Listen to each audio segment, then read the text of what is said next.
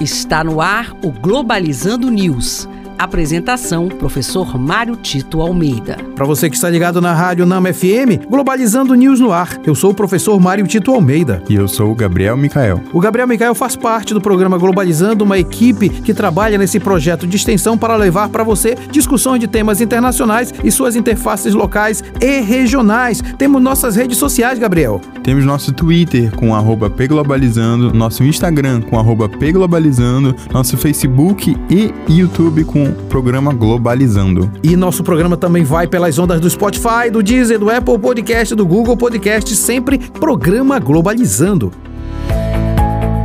Globalizando notícia do dia. Do jornal Haaretz, Israel. Israel e Líbano assinam um acordo histórico referente às suas fronteiras marítimas. Após meses de conflitos, as nações chegam em consenso, moderado pelos Estados Unidos em que tanto o premier israelita quanto o presidente do Líbano declararam total satisfação com os termos acordados. Importante isso que o Mikael acabou de falar, porque a gente sempre vê um mundo cheio de guerras, mas a gente precisa dar luz também a essas notícias de paz. É, chegar a um acordo com relação às fronteiras marítimas entre Líbano e Israel mostra que é possível você chegar à resolução de conflitos por meio da diplomacia. O mundo precisa retomar o caminho da diplomacia, do diálogo, da tolerância para superar os problemas decorrentes de uma guerra que só traz prejuízos para todo mundo.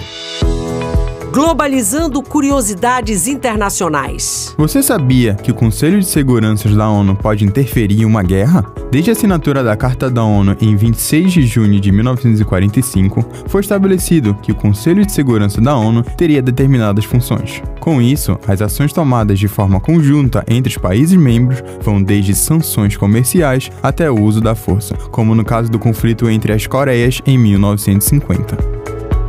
Você sabia que um país pode ser rejeitado pela ONU, de acordo com o artigo 5 da Carta da ONU, um membro pode ser suspenso pela Assembleia Geral, mediante a declarações do Conselho de Segurança.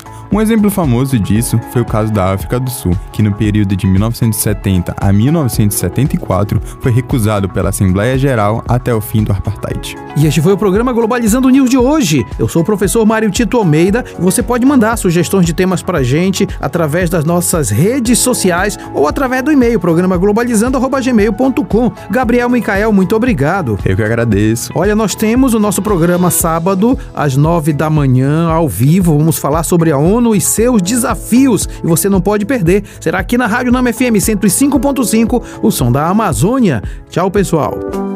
Globalizando News, uma produção do curso de Relações Internacionais da UNAMA.